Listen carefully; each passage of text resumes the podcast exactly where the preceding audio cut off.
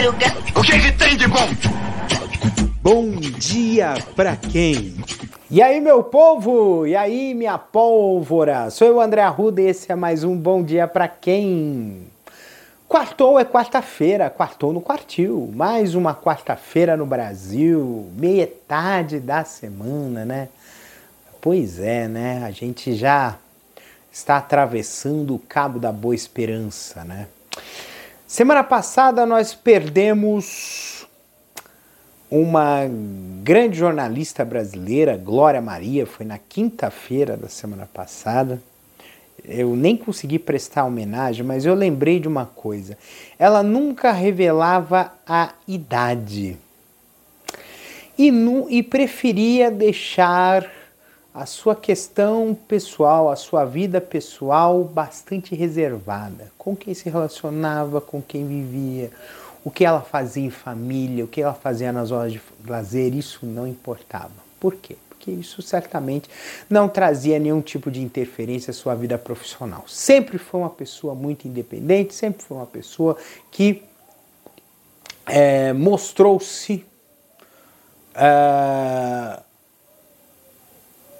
um exemplo de vida e de profissionalismo. Tanto é que, assim, é, quando veio a, a, notícia, né, do seu falecimento, todo, foi um choque para todo mundo, para a internet, rendeu bastantes homenagens. Eu até vi a homenagem que fizeram a ela no, no telejornal e pessoas próximas, né, que trabalharam junto com elas, emocionadas, emocionadíssimas, né, por conta do, do ocorrido, né?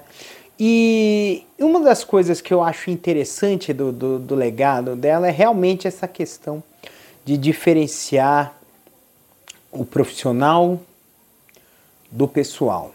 E eu entendo que, assim, apesar de a gente ter de dissociar as coisas, acaba influenciando.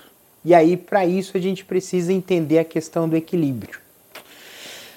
Quando a gente tem a nossa vida em equilíbrio, equilíbrio de valores, de ideias, de pensamento, de, de, de, de sonhos, de interesses, é, de hábitos, né?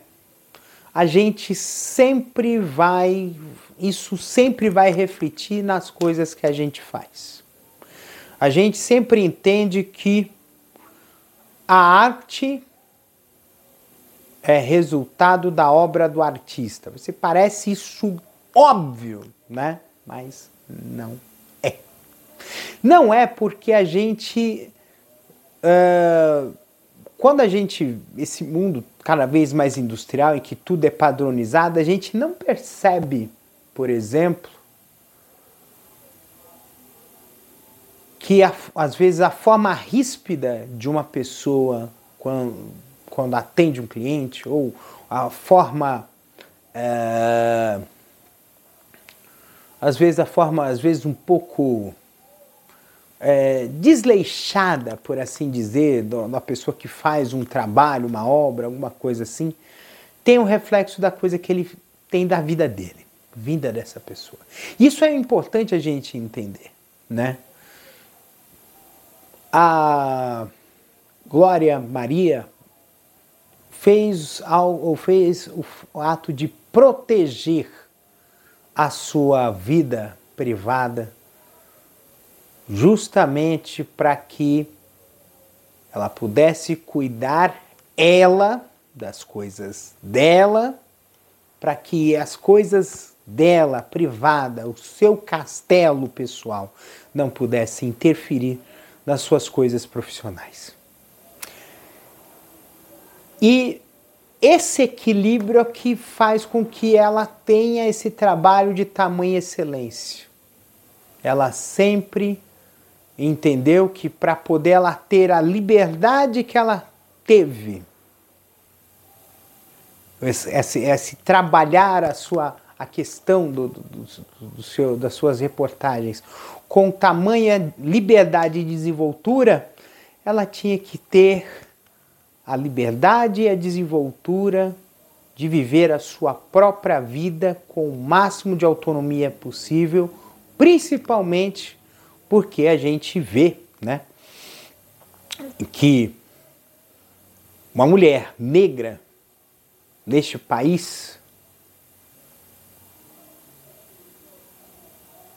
tem é obrigada a fazer algo praticamente perfeito. Porque a gente sabe que existe um conjunto de privilégios que fazem com que a glória seja a exceção e não a regra. Ainda bem que essa exceção que foi há 50 anos atrás, sendo a primeira repórter negra a aparecer numa tela de televisão no Brasil, passar a ser mais regra. A gente ter aí grandes repórteres e apresentadoras negras na frente da televisão no Brasil inteiro. E isso é algo que, ó, é louvável. Então,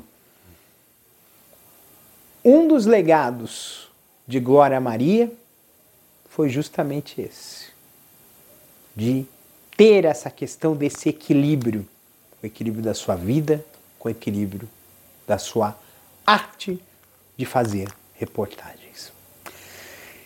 E é assim que a vida tem que seguir. Vamos seguir a vida em frente e que o legado dela seja